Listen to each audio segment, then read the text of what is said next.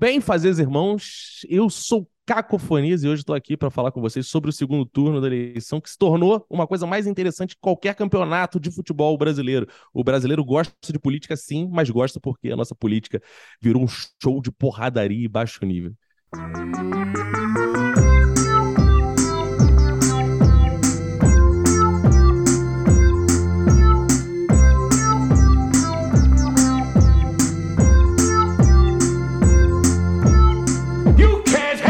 Truth.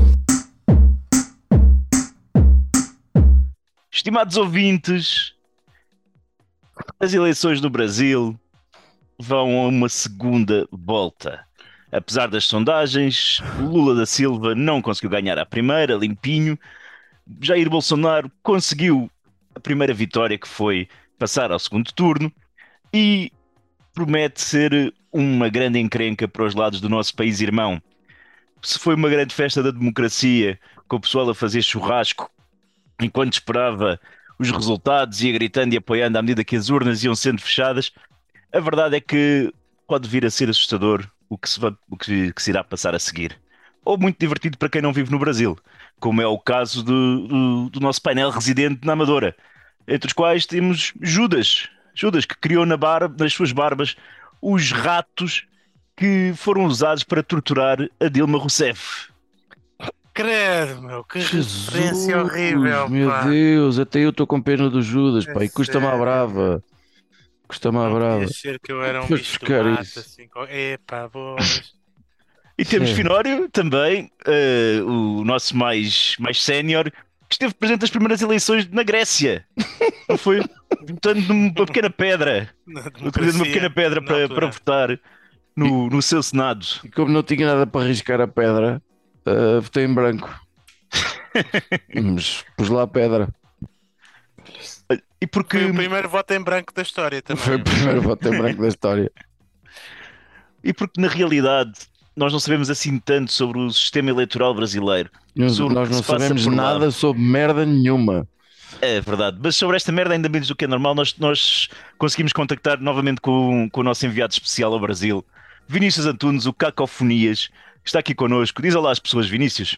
Ai, bem fazeres irmãozinhos, vou dizer um olazinho a vocês. Eu não sei se aqui eu tenho que falar em português ou em brasileiro, não sei se vocês entendem, porque vo- vocês estão a falar eu não estou a entender absolutamente nada, porque o brasileiro, ele não tem condições de entender o que vocês falam. Pois para nós é exatamente ao contrário. Nós percebemos tudo o que tu dizes a partir do momento que falas com o teu sotaque.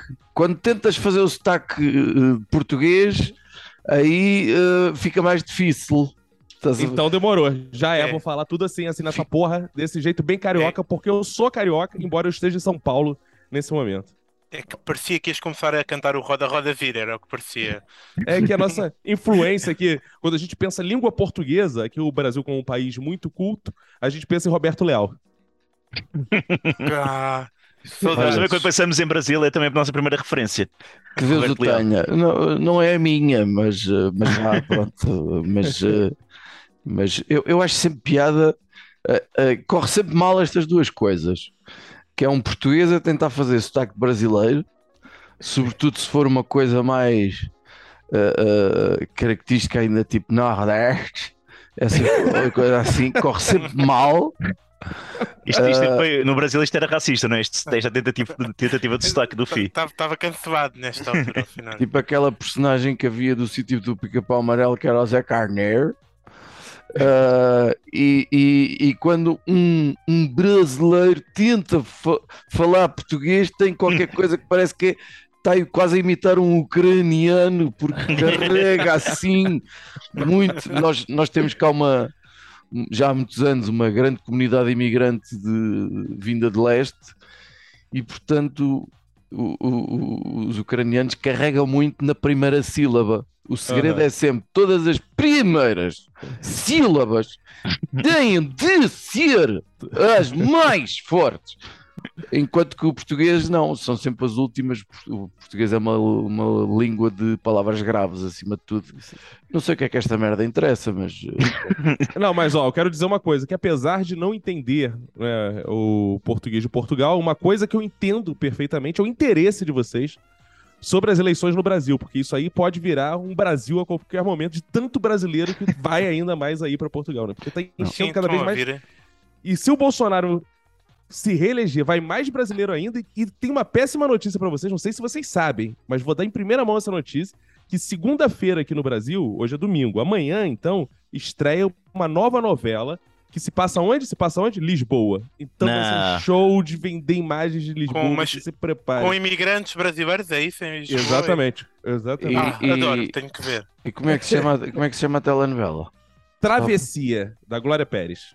Travessia. Tá bem. Olha, tu falaste aí da, da questão. Se eu fizesse assim um resumo, estas eleições resumem-se à escolha entre um louco ou um corrupto. Isto chega para resumir ou, ou- ou é muito redutor? Não, eu acho que isso é bem as caricaturas dos candidatos. E, e, de fato, acho que muita gente, se for resumir o senso comum, vai falar assim: ah, ele é maluco e o outro é ladrão. Um é fascista e o outro é um bandido. Isso eu acho que existe um imaginário, de fato, no Brasil que roda muito a esse, ao redor disso. Isso é fato, assim. Se você perguntar para aquela pessoa que não gosta de política, né? Ela tá na rua, a primeira coisa vai dizer isso. Ah, um é maluco, outro é ladrão. Um é, é, assassino, outro é ladrão, tal. Hum, É, Isso é um imaginário. Agora, se você for perguntar para quem é do PT o que é o Lula e for perguntar para quem é bolsonarista, né, que o Bolsonaro não é um cara ligado a partido, diferente do Lula, que tem uma história dentro do PT, né? certo. O Bolsonaro ele vem, inclusive, em cima de um discurso antipolítica, tudo isso. Se você for perguntar para o bolsonarista, são duas pessoas assim endeusadas. Então a gente tem a disputa de dois campos muito fortes, é como se fosse dois deuses do Olimpo se enfrentando. Isso é muito forte aqui. São o próprio Lula, num, de- num de- num debate eleitoral, ele comparou ah, os dois eleitores, né, os dois grupos de eleitores, a torcidas organizadas. Uhum. Então, Pois, assim, realmente é- a ideia que, que, que passa e- cá é, é essa, não é? Que eh, estamos a jogar um jogo em que de um lado e do outro eh, vale tudo. Há grupos de fanáticos. Pronto, Sim. há grupos de fanáticos. Mas, mas acho que há um bocado aquela. A ideia de reduzir Bolsonaro a louco e, e Lula a corrupto também vem para um bocado a imagem do Bolsonaro de não ser corrupto. Quer dizer, que é também. Sem dúvida. Que- Então, assim, Isso a gente... É, exato. A gente está trabalhando justamente nesse campo da caricatura. né? Quando a gente passa isso né, a limpo, assim, a gente vai ver que a corrupção. Não existe um presidente no Brasil que não, não, não enfrente, que não, Claro. que não lide com a corrupção. Então, assim, você falar que o Bolsonaro não é corrupto, isso é o, o eleitor do Bolsonaro usa muito isso. Ah, mas o Bolsonaro é honesto. O Bolsonaro foi provado que ele comprou 51 imóveis com dinheiro vivo. 51 imóveis com dinheiro vivo. É muito Então, assim, levantamento né, no, no multibanco, né? Então, assim, é, não existe essa imagem, assim como não existe o Lula também de é, uma pessoa boazinha. Cara, cara, são políticos, né? São políticos defendendo ideologias, um mais progressista, outro é, bem mais conservadora. Tal. um, Então, um defende uma, uma ideologia, o outro defende-se ele próprio, não é? E aos negócios à volta, não é? Não é, É, propriamente. Então, assim, é, é, é, é muito complexo a gente, inclusive, explicar para as pessoas, seja de outro campo político ou de fora do Brasil, o que é essa eleição, porque tem gente lidando com essa eleição como se fosse um referendo, né? Entre a continuação da democracia ou a volta de uma ditadura. Tem gente falando assim: ah, vamos votar pela democracia ou pela ditadura, porque o Bolsonaro, né? Inclusive, vocês abriram falando isso, é um. Um árduo defensor da ditadura militar, né? Ele, ele Uhum. fala do palanque, é, exalta torturadores, como o, o coronel Brilhante Ustra, que é o tal dos ratos da Dilma, né? Que botava ratos na vagina da Dilma tal. Então, é, isso é o ídolo do Bolsonaro. Esse é o ídolo citado, pelo não é uma coisa assim, ah, você tá de sacanagem, isso é fake news. Você, não, isso é o básico, tá, gente? É, então, assim, é, a gente tá lidando com uma pessoa, né? Que, segundo os bolsonaristas, é líder de um dos maiores esquemas de corrupção do Brasil, que é o Lula, e do outro lado a gente tem uma pessoa que é um cara que exalta torturadores no campo. Então, essa é a imagem, tá? Essa é não está imagem. fácil, não está fácil, né? Não está fácil. Eu, eu, eu acho que a grande questão é que, assim, se a gente pensar em sistema eleitoral brasileiro e democracia brasileira, eu acho que o que torna fácil é a gente pensar assim: bom, qual dos dois vai continuar com a possibilidade de a gente exercer a democracia brasileira. Então o Lula parece ser uma opção muito viável nesse sentido. Só que uma coisa é eu pensar isso, talvez você pensar isso, bom, eu não vou, né? Porque assim, o Bolsonaro parece um suicídio, né? Ele é assim, Uhum. ah, vou votar no Bolsonaro que aí vai acabar tudo. É Meio assim, é o último, re- parece aquela coisa assim, É. do vou me Ver a matar. arder, né? É, então assim, é muito estranho, porque parece ser muito natural, independente de você gostar do Lula ou não, né? De você achar que ele fez isso, fez aquilo, mas ele. Tanto que assim, os presidentes anteriores, Fernando, tirando o Collor, né, que foi impeachmentado, né, Exato, tá apoiando o Fernando Henrique, né? Todo. Estão apoiando o Lula. Estão apoiando o Lula porque te- teve essa coisa. E o Fernando Henrique era o, o adversário de, de Uhum, uhum. né, o Lula. O Alckmin, que hoje é o vice do Lula, ele era adversário histórico do, do PT.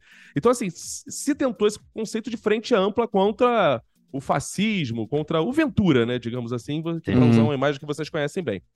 É, então, se criou esse conceito de frente ampla. Só que as pessoas não estão entendendo esse conceito de democracia, que é uma coisa muito complexa de se fazer no, no Brasil. Explico agora por quê.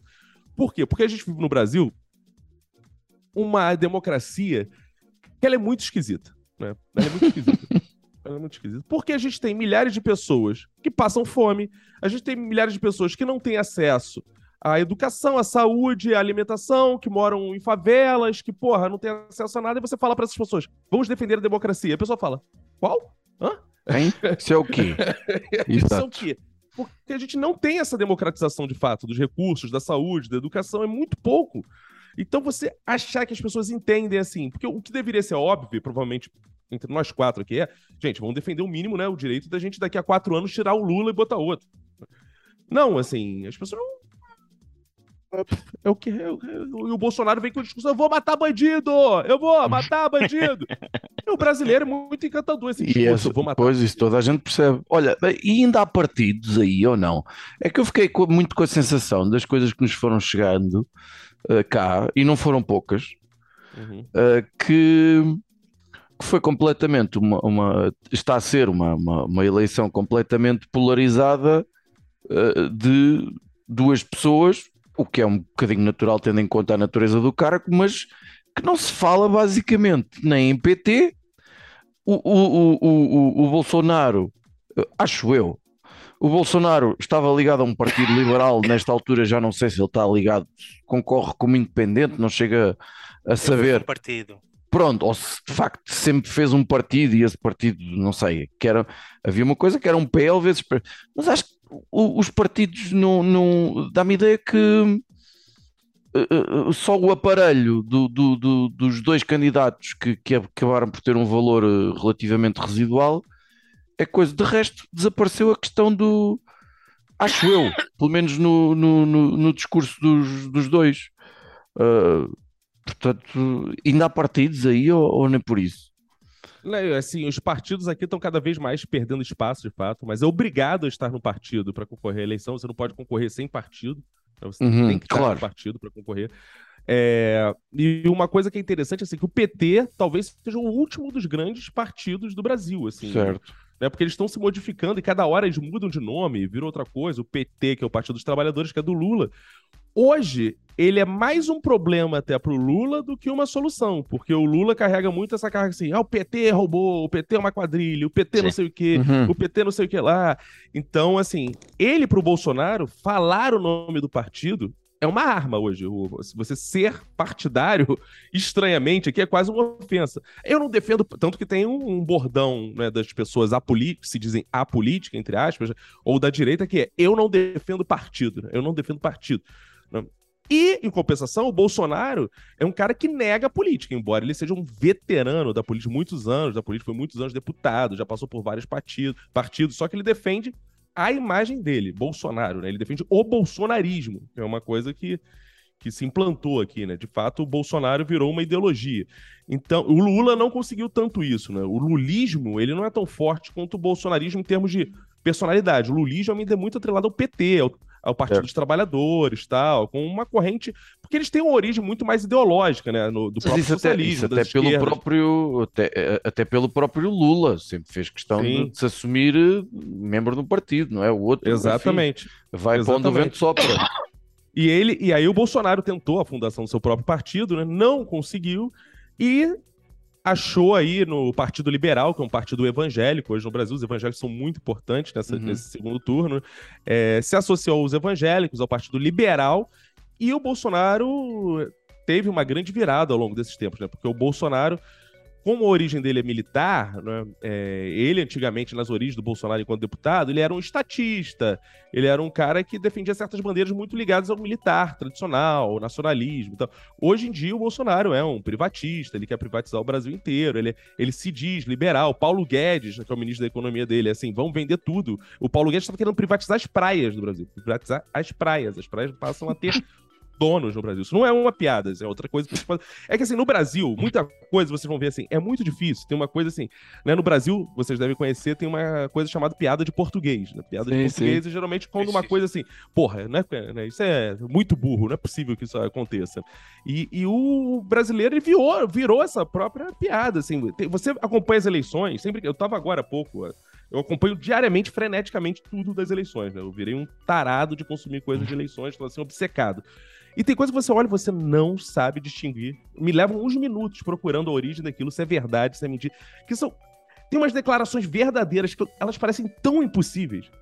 Tão impossíveis. Isso, isso torna pensa- muito difícil o trabalho do comediante, não é? Porque tu, como comediante que és, não é? e argumentista, etc., a, a realidade já, já te ultrapassa, se calhar, muito daquilo que tu poderias imaginar, até, não é?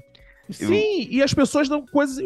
As pessoas dão importância para as coisas mais bizarras do mundo. No segundo turno, mais ainda. No segundo turno, aconteceu o grande fato, talvez, aqui do segundo turno, com relação a, a tirar um pouco de. de. de arranhar um pouco a imagem do Bolsonaro, né? Foi uma coisa que conseguiu arranhar um pouquinho a imagem dele, porque ele é inabalável perante os eleitores dele, né? Ele tem 30% ali que são 30% de fanáticos mesmo, assim. Tipo, vou usar um exemplo aí, me desculpem se tem algum talibã ouvindo, mas como se fosse um talibã do bolsonarismo, né? Então é, é essa imagem, assim. Desculpas aos talibãs. É, É, não, é, e, não- e- de facto não é nada longe. Nós tivemos, ainda antes da campanha eleitoral, um tipo do PT que foi assassinado por um bolsonarista, né? numa festa de anos. exatamente, exatamente. Portanto, estamos e não foi ponto. só um, teve outros assassinatos, nesse nível, assim, cara. E aí, é, esses caras não saem. Então a gente fica disputando os que podem mudar de opinião ali, né? Pra lá, pra As franjas, né? 30% não baixa, não baixa. Mas, mas ele conseguiu No 43. auge da, na auge É. da pandemia, com milhares de mortos, ele não baixava de 30. Não baixava de 30. Pois eu, por uma coisa acaso, ia falar sobre isso. É, é- é- eu, eu tenho esta imagem de que, que ela também já foi desmontada por, por alguns brasileiros, de que a gestão da pandemia do- por parte do Bolsonaro foi da- da- vista daqui. Nós somos, nós somos uns borrados, portanto, nós fazemos aquilo que nos mandam, é um Uhum. inimigo invisível, nós mandamos fechar todos em casa, vai tudo para casa, acabou tirando um- uma franja mínima ou, ou pessoas que não vivem em grandes cidades ou o que for, pronto.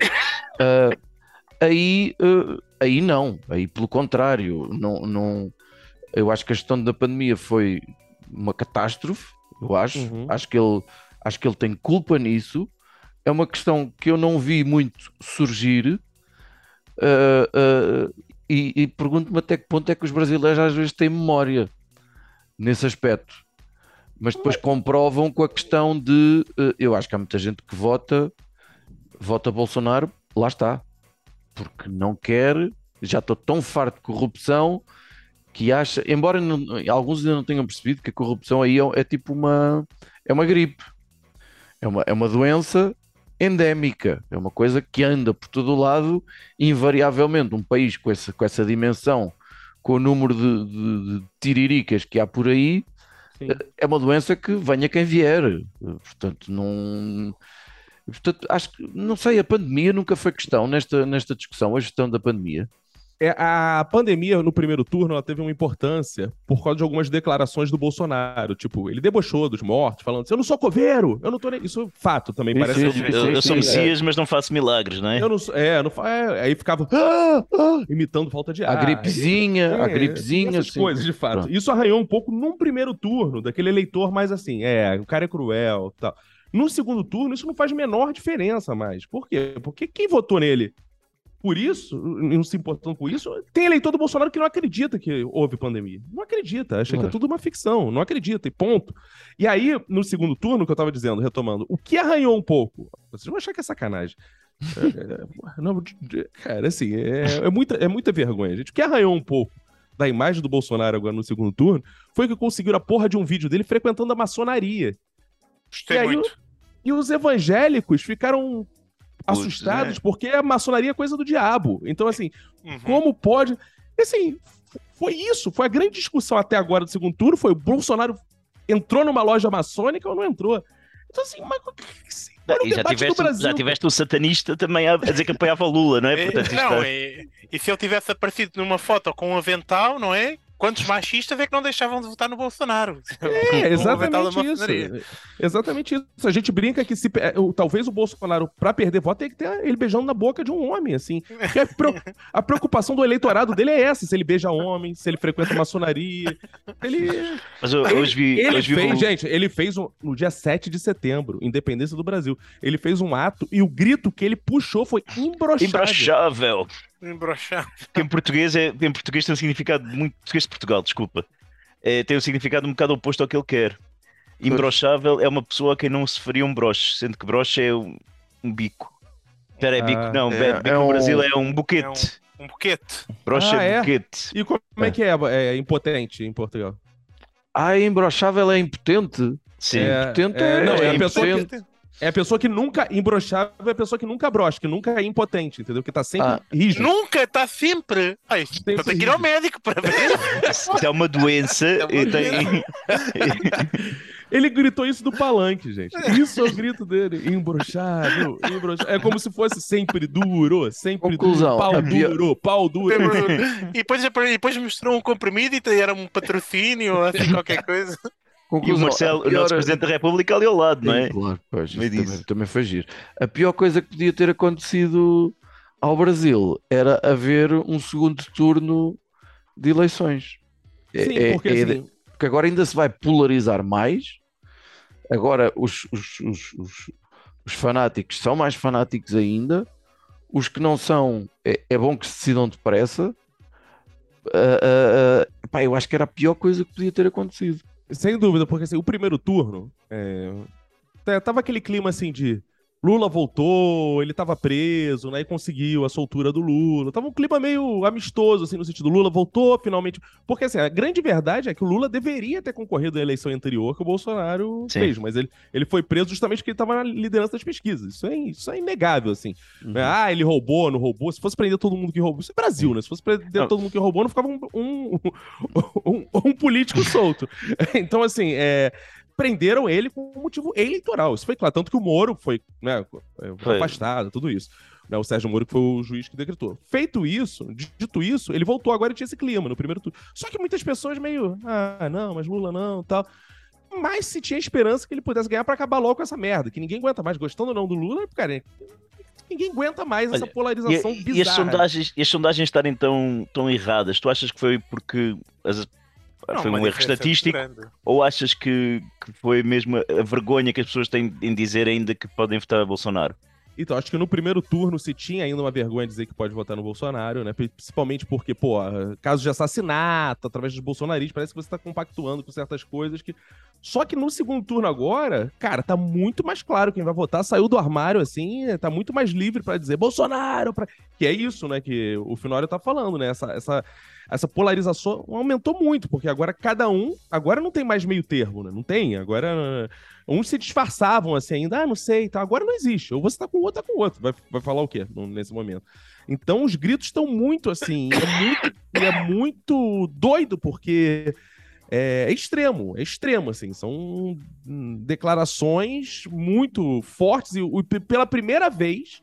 É, pela primeira vez eu vejo é, a militância de esquerda, porque a militância de esquerda ela sempre teve uma questão mais ética, né? Eu tô falando da militância, não tô falando dos políticos, tá? Uhum. A militância de esquerda sempre teve uma questão mais ética, assim, de ah, nós vamos nos igualar aos adversários, ah, mas a paz não sei o quê, ah, mas paz não sei o que lá, né? Sim. Ah, temos que respeitar não sei o que, tal. E agora no segundo turno, meu amigo, é vídeo de Vale Bolsonaro tudo, na né? bolsonaria. Come... ca- Teve um sensacional, o Bolsonaro, isso também é verdade, né? Mas claro, botaram um grau de sensacionalismo extremo, porque tem a declaração dele que ele fala que comeria carne de gente, né? Sim, indígena, né? Yeah. É, ele fala que comeria carne de gente e tal. Só que entre com- dizer, ah, eu comeria numa situação tal, e comer, de fato, tem uma certa diferença. Mas ele já virou o Bolsonaro canibal, assim, com Sim. vídeos Eu, eu, hoje, hoje- é- eu hoje é- reparei num, num fio no, no Twitter em que pá, até era uma conta, não sei se jornalistas- livres, lá uma coisa do género, em que puseram, em que estavam a dar exemplos claros de como ele era homofóbico, eh, gostava de zoofilia, canibalismo, etc. Então foram buscar pequenos vídeos, eh, certos, não é? em que ele, pá, tu- eh, uma entrevista com ele, ele dizer que, que comia galinhas quando era mais, comia no sentido Sexual. Exatamente. Galinhas. Depois tinha realmente essa passagem di- dos indígenas, outra passagem a dizer que tocou os filhos para não, para não namorarem pessoas negras. Epá, todo eh, a dizer que preferia que o filho fosse drogado do que homossexual, to- todo, um tipo de, de declarações que claramente são Bolsonaro. Mas ao ver isto, eu questiono-me, é, o pessoal também ainda não percebeu que quem vota nele já sabe isso e gosta, e Isso gosta disso. Isso que eu ia dizer agora. Eu acho que assim, comer carne de gente é uma novidade que apareceu aí, deu um, um sustinho em algumas pessoas, né? Mas também, assim, tem uma. Tem um deslocamento ali, porque ele tem a fama. Eu tava conversando com um eleitor desse esse dia no Instagram, e ele falou assim: ah, ele perde a cabeça e fala qualquer merda. Tem essa desculpa, assim, né? Ah, ele fala qualquer merda, ele é, é igual meu tio, essa coisa assim, é igual meu tio, meu tio fala qualquer merda, ele tá zoando, sabe? Tem essa coisa assim. É, só que, de fato, existe uma parte do Brasil, isso é inegável, assim, existe uma parte do Brasil que é racista, que é homofóbica. Então é isso. O cara é capaz de ver assim, olha, vou divulgar o caso do Bolsonaro sendo homofóbico. O eleitor dele vai dizer, é, tá isso mesmo, esses viados aí. Porra. isso é comum aqui, isso não Assim, acha que... concorda 100%, sim senhor. É, exato. Então parece que a gente tá pedindo voto até, às vezes. Olha, vou divulgar o Bolsonaro falando mal de viado. Aí o, eleitor dele fala, ih, que legal. é isso. A gente tá vivendo essa realidade, não é assim. Longe disso, não. A gente vê de fato as pessoas que acham que, pô, é assim. É muito comum, é muito assim, é muito comum. assim. Antes de avançar aqui, se calhar para algumas ideias que eu, que eu tenho assim para, para este próximo para este próximo segundo turno, ah, ajuda-me aqui com uma, uma- um Ai, pensa- pois, ajuda-me aqui com um pensamento que eu tenho mais ou menos, que é o seguinte: eu acho que às vezes o maior amigo do Lula acaba por ser mesmo o Bolsonaro. Ou seja, hum, acho que o, o Bolsonaro, com, com a sua loucura toda, acabou por fazer, em certa medida, com que o Lula fo- passasse de odiado a tolerado. Ou seja, tudo bem, ele é corrupto, mas ou fez muita merda, não sei o quê, liderava o maior esquema de corrupção, blá, blá, blá, mas, mas eu não quero mais este louco. Ou seja, ah, eu acho que ah, as loucuras do Bolsonaro, ele acaba por ser o melhor amigo do Lula para, para conseguir. Eu não sei se, se, se o Lula. eu- penso assim: o Lula, se fosse agora concorrer com um candidato que fosse uma pessoa normal, eu até acabava. eh, Não sei se o Lula tinha hipótese de ganhar. O, o Lula tem muita gente que gosta dele, Finório. Tem- Sim, sem então, dúvida, ele Ele certo. manteve sempre um nível de Sim, mas muito alto. Mas há ali uma parte que tornou mais tolerável. Ah, Ok, para uma parte do eleitorado, Então, sim. Com Tem uma certeza. coisa, Pinório, que é interessante, assim, que a gente teve candidatos mais normais nessa eleição, Uhum, que não eram uhum. tão caricaturais. exato. assim. Sim, sim, Mas sim. o, mas o Brasil. Mas esses Como aquele caras, padre, não é? A- 100% normal, o padre é humano. Mas a gente teve, assim, candidatos que você olha, assim, pro público comum e fala, ah, esse tem cara de normal, parece ser normal tal. Só que, assim, a gente vive um momento do Brasil muito de polarizar mesmo, assim, de líderes de torcida. Então, assim, é de fato, o Lula, e o Lula é um cara com uma história muito grande no Brasil. O Lula é o dos maiores, o maior líder sindicalista do Brasil, fundou o maior partido de esquerda da América Latina. Então ele é um cara que tem uma história de fato. E, assim, o Lula, eu, eu vou discordar nesse sentido, assim, que você Ok. falou. O maior amigo do Lula é o Bolsonaro. Eu vou te dizer o seguinte: o maior inimigo do Lula é o Lula. Porque o Lula, ele chegou ao Hum. poder, ele ficou quatro anos, ele podia ter porra, avançado em muitas questões de politização, aprofundado os sindicatos, feito trabalhos de base. O Lula, ele entrou no jogo político e abdicou totalmente das bases. Uma das Hum. grandes críticas ao PT é que ele, assim, e passou a fazer o jogo, o jogo da política que todos os outros partidos anteriores faziam. Então, uma das. Tanto que falam assim, o que move o Bolsonaro é o antipetismo, né? Porque muitos, muitos eleitores do Bolsonaro, inclusive, são eleti- é, petistas frustrados. Petistas, no Uhum. sentido de. Já votaram no Lula, né? São eleitores do Lula frustrados, assim, do tipo, pô, não Ok. aconteceu o que se prometeu. Então, assim, o Lula, ele fez. E, e quando ele colocou a Dilma, mais ainda, né? Porque ele botou a Dilma lá, que não continuou é, o avanço nas reformas, tudo isso, essa coisa do Brasil vai pra frente. Quando o Brasil deu uns passos atrás, aí acabou, porque o Brasil rompeu com as elites em um dado momento, mas já tinha rompido também com quem sustenta ele lá, que é a população. né? Então, a partir do momento que você perde o trabalho de base, que é. que- tanto que, por exemplo, quer ver uma coisa muito interessante? O, o momento que o Bolsonaro, no primeiro turno, mais derreteu nas pesquisas foi quando o povo tava na rua protestando, né? O povo tava na rua, falando genocida, tal, tinha aquele movimento. O Bolsonaro foi quando ele mais caiu nas pesquisas. O PT, nesse momento, viu, opa, teve pesquisa na eleitoral, Lula tá disparado na frente. Bolsonaro tava bem abaixo. Que, sabe o que o PT fez? Ele desmobilizou as ruas. Ele tirou o povo da rua. Porque ele falou, tá, ganhei essa eleição. Né? Não, o, Bolsonaro não pode sofrer um impeachment. Aí é o que você disse. Se o Bolsonaro sofre impeachment, vem outro, o Lula não entra. né? Então o Lula já desgastou o Bolsonaro, o Lula vai entrar. O PT desmobilizou a rua. No que o PT mo- desmobilizou a rua, o que, que o Bolsonaro fez? Voltou a crescer. E o Brasil não tem outra opção à esquerda. Tem várias opções à esquerda, né? Mas grandes igual o PT não tem. Então o PT lidera isso, mas ele abre mão de fazer política porque ele quer fazer o jogo político tradicional, tudo isso, é um grande partido, distribui cargos, tudo isso que a gente sabe como funciona a política. Então, o PT é um partido que, por fazer tanto esse jogo político, ele cai muito no conceito popular. Enquanto o Bolsonaro faz e diz que não faz. Que ele diz, eu não sou nem político, eu não quero saber, eu como, eu ando sem camisa, eu faço não sei o quê. Ele vende uma imagem do antipolítico. E isso no Brasil é muito forte, porque o brasileiro odeia político. O brasileiro Uhum. odeia. Duas coisas que o brasileiro odeia no momento é político e artista. Nunca vi um país que odeia tanto artista nesse momento. O brasileiro quer matar artista. O Pedro Cardoso, né, que é o Agostinho da Grande Família, não sei se vocês conhecem, ele, ele falou assim, cara, eu tenho impressão que a cada foto com o artista que o Lula posta em rede social, ele perde voto.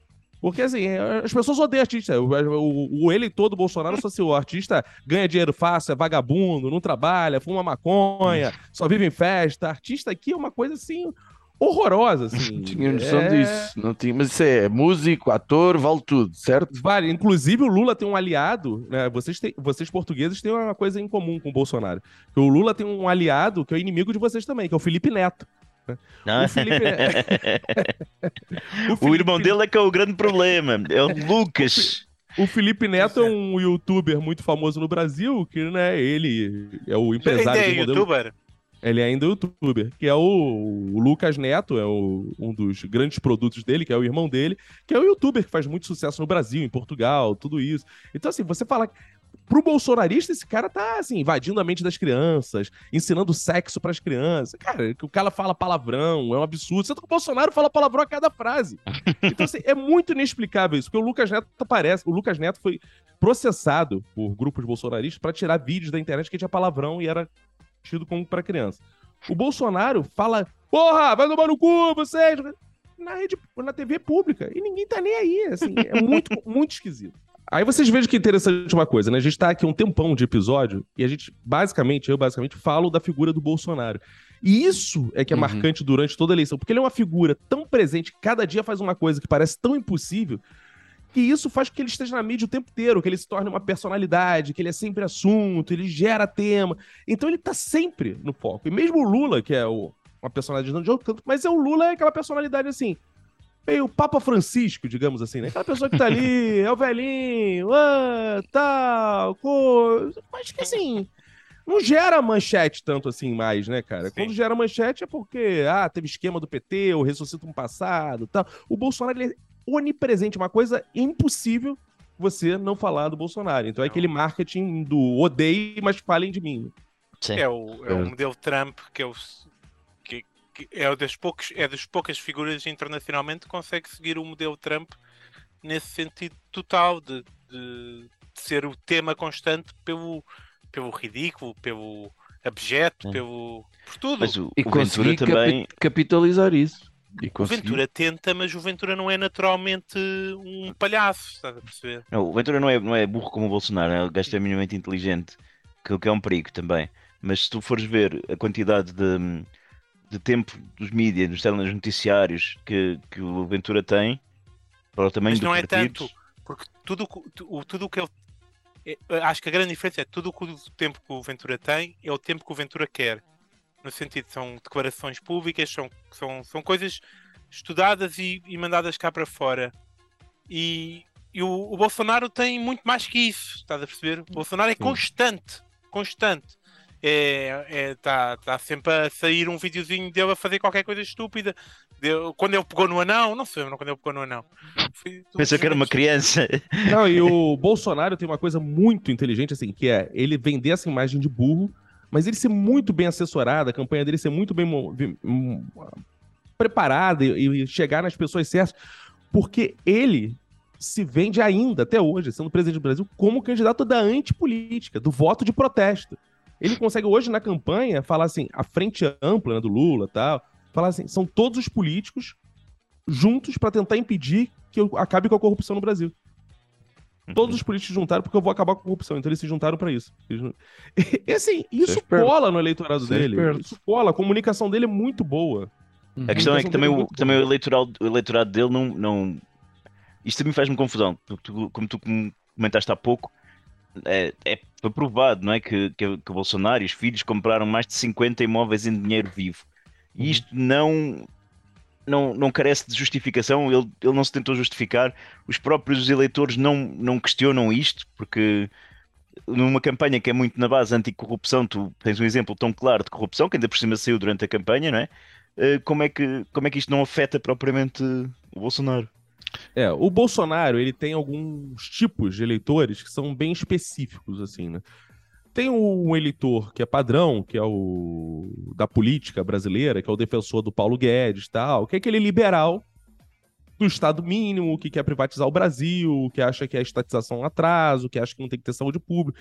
Esse cara, que é o mais intelectualizado, tudo isso, ele fez uma concessão que foi a seguinte: Tínhamos antes os liberais mais clássicos e eles não conseguiam botar em prática as coisas porque eles tinham muitas éticas, digamos assim, ainda. Hum. o Bolsonaro é um cara que vem, sem dó, abrir as pernas do Brasil para o capital estrangeiro. Não tô entrando no mérito, não sei se, se aqui tem algum liberal ou não. Não tô entrando nesse mérito. Tô falando que Uhum. esse é um tipo de eleitor que tem. Não tô nem julgando se é bom, se vocês acham bom ou ruim. É um tipo de eleitor, que é aquele liberal que era assim, pô, não, a gente tem que diminuir o Estado.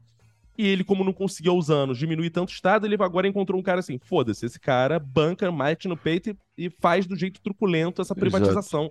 Eu sei, a gente... Tanto que o Bolsonaro acabou com as leis trabalhistas. Isso não é uma coisa assim, ah, isso, pô, falam. Não. Eu trabalhava de CLT, por exemplo, vou dar um caso muito particular.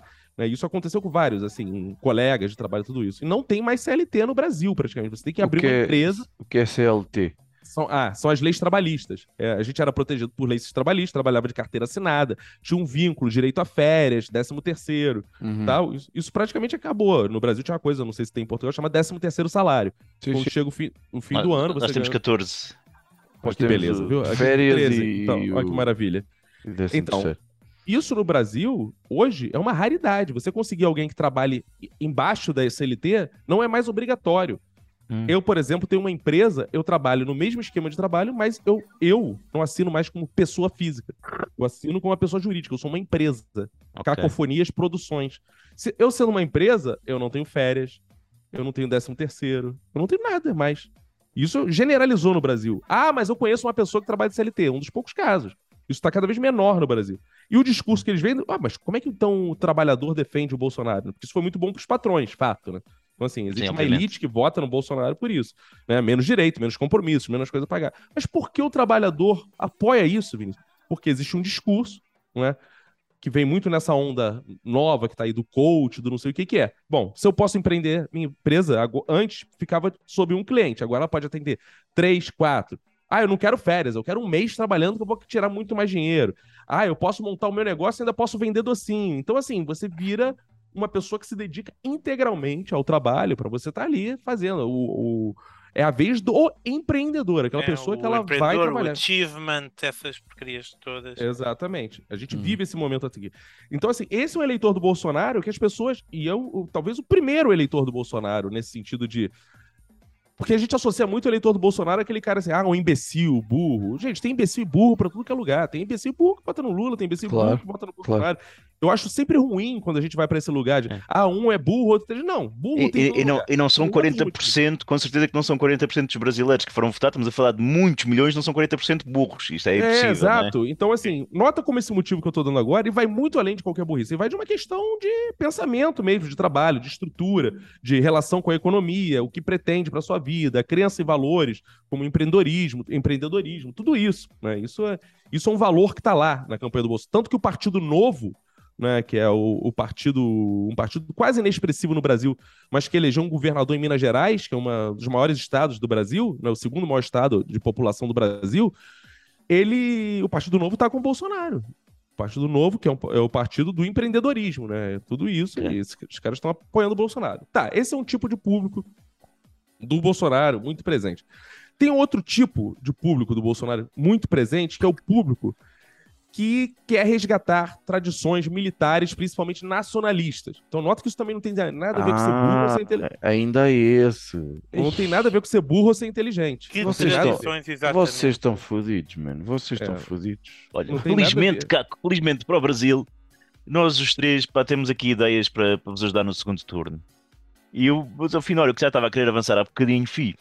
O que é que, o que, é que tu sugeres ao Caco Uh, para, para Olha, resolver isto? tive, foi, um, foi um assunto que, que, que eu tive particular dificuldade eh, porque todas as ideias me pareciam vãs. Isto parece outra vez um.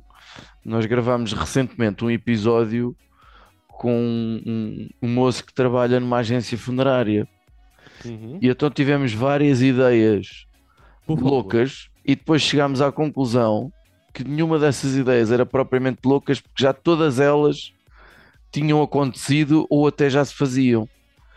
Pronto, e então eu, eu tive que ir aqui para extremos. Primeiro, um, um comentário muito pequenino. Acho que se podia fazer apostas sobre as apostas. Gostava muito que houvesse apostas sobre as sondagens. Uh, porque, uh, pelos vistos, mais uma vez, isso também aconteceu cá em Portugal recentemente, a descredibilização das sondagens, embora uh, uh, nunca se- acho que também nunca se faz muito esse trabalho de, de- de explicar o que, o que é que são as sondagens, o- a questão de, de- é uma amostra, é uma porcentagem mínima, é uma intenção de voto que é que pode vacilar, mas por isso é que eu acho que poderia valer a pena fazer aqui apostas sobre, sobre as apostas. Depois, alguns excertos que eu vi sobre os debates televisivos que, que chegaram a passar aqui em Portugal em, em direto, ah, com os- sobretudo com os dois candidatos, aquilo parecia um circo, sobretudo em determinados momentos parecia um circo. Uh, uh, tu que assististe a, a mais debates, e se calhar os debates por inteiros, Uhum. não sei até que ponto foram apresentadas ideias para o país, ou simplesmente se o debate tem uh, 45 minutos, os dois candidatos estão ali 45 minutos a atacar-se, a dizer mal um do outro, a descredibilizar o outro, a falar bem de si, mas não numa perspectiva de eu tenho estas e estas e estas ideias para o país. Não sei, esta é a ideia que eu tenho é que isso não aconteceu.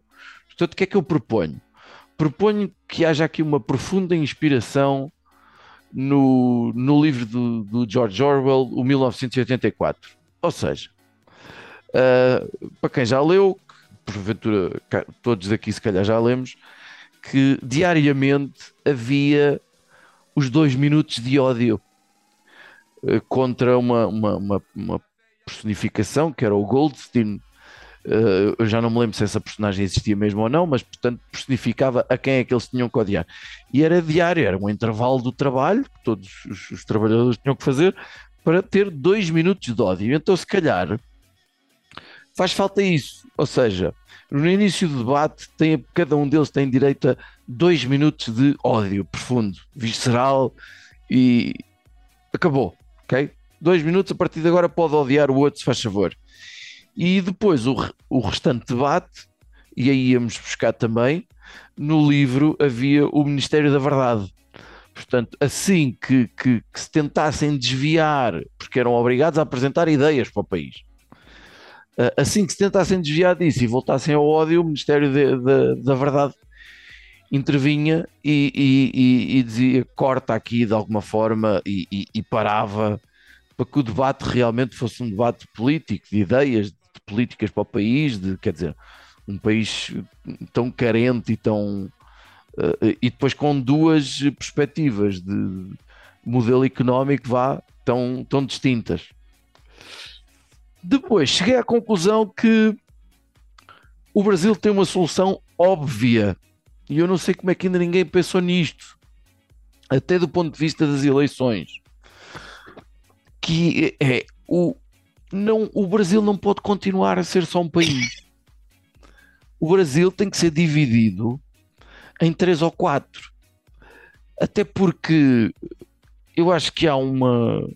Corrijo-me se eu estiver enganado, mas eh, eh, eu acho que há um- vários tipos de eleitores, eh, tendo em conta eh, se são patrões, se são empregados, se, se- se- se- se são fanáticos, se são evangélicos, se são não sei quê, mas depois também há aqueles que vivem no Nordeste, aqueles que vivem no, no, no, no Amazonas, aqueles que vivem no, no- em Minas, no Mato Grosso, sei lá, que as pessoas são diferentes, é um país de facto com muitos países lá dentro.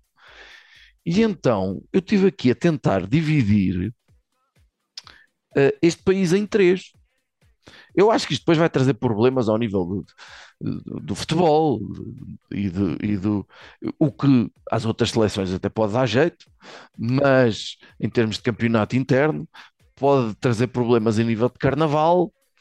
uh, uh, mas uh, se calhar em termos políticos e de crescimento e de, de não ser um país tão diferente, pode trazer algumas vantagens. Então eu tive a olhar para o Eh, mapa. Pelo menos eh, aumentava as probabilidades do Vasco ser campeão. Com menos concorrentes ia ser, eh, ia ser bom, Caco.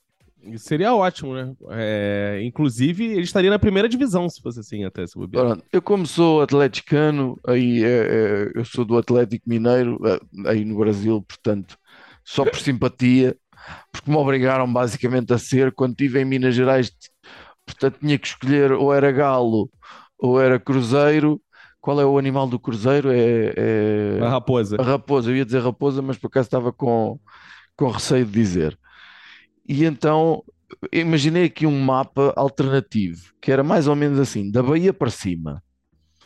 Ou seja, ah, Estado de Minas, São Paulo e Rio, logo aí é um carradão de gente que nunca mais acaba. Juntar esses três, quatro estados aí, isso era um país. Depois vocês chamavam o que quisessem. E tinham os candidatos próprios, porque era outro país. Depois, um Estado que eu acho que deve ser completa, eh, um, um- um país que deve, ter, deve ser um, completamente diferente disto, que juntava ali a zona do Amazonas, do, do Pará e do Mato Grosso. Pronto. E era outro país, que eu acho que eh, a população deve ser. E depois sobra aquilo assim ali mais para o sul, eh, Paraná, Santa, Santa Catarina, Rio Grande do Sul, até o clima é muito diferente. Uh, Santa Catarina, pelo que eu sei, é um, é um clima até bastante mais fresco quando comparado, por exemplo, com o Nordeste, que tem duas, tem duas estações, tem calor e tem muito calor, pronto, não sai disso.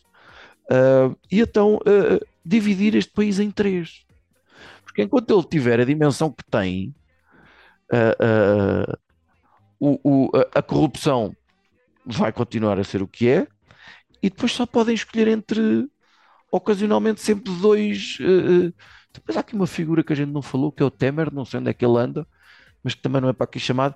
Mas é- é- são, são, são duas soluções de extremos, que é, que é o- o- os dois minutos de ódio nos debates e, e rachar, esse, pa- e rachar esse país de, de 200 milhões de habitantes, onde cabem.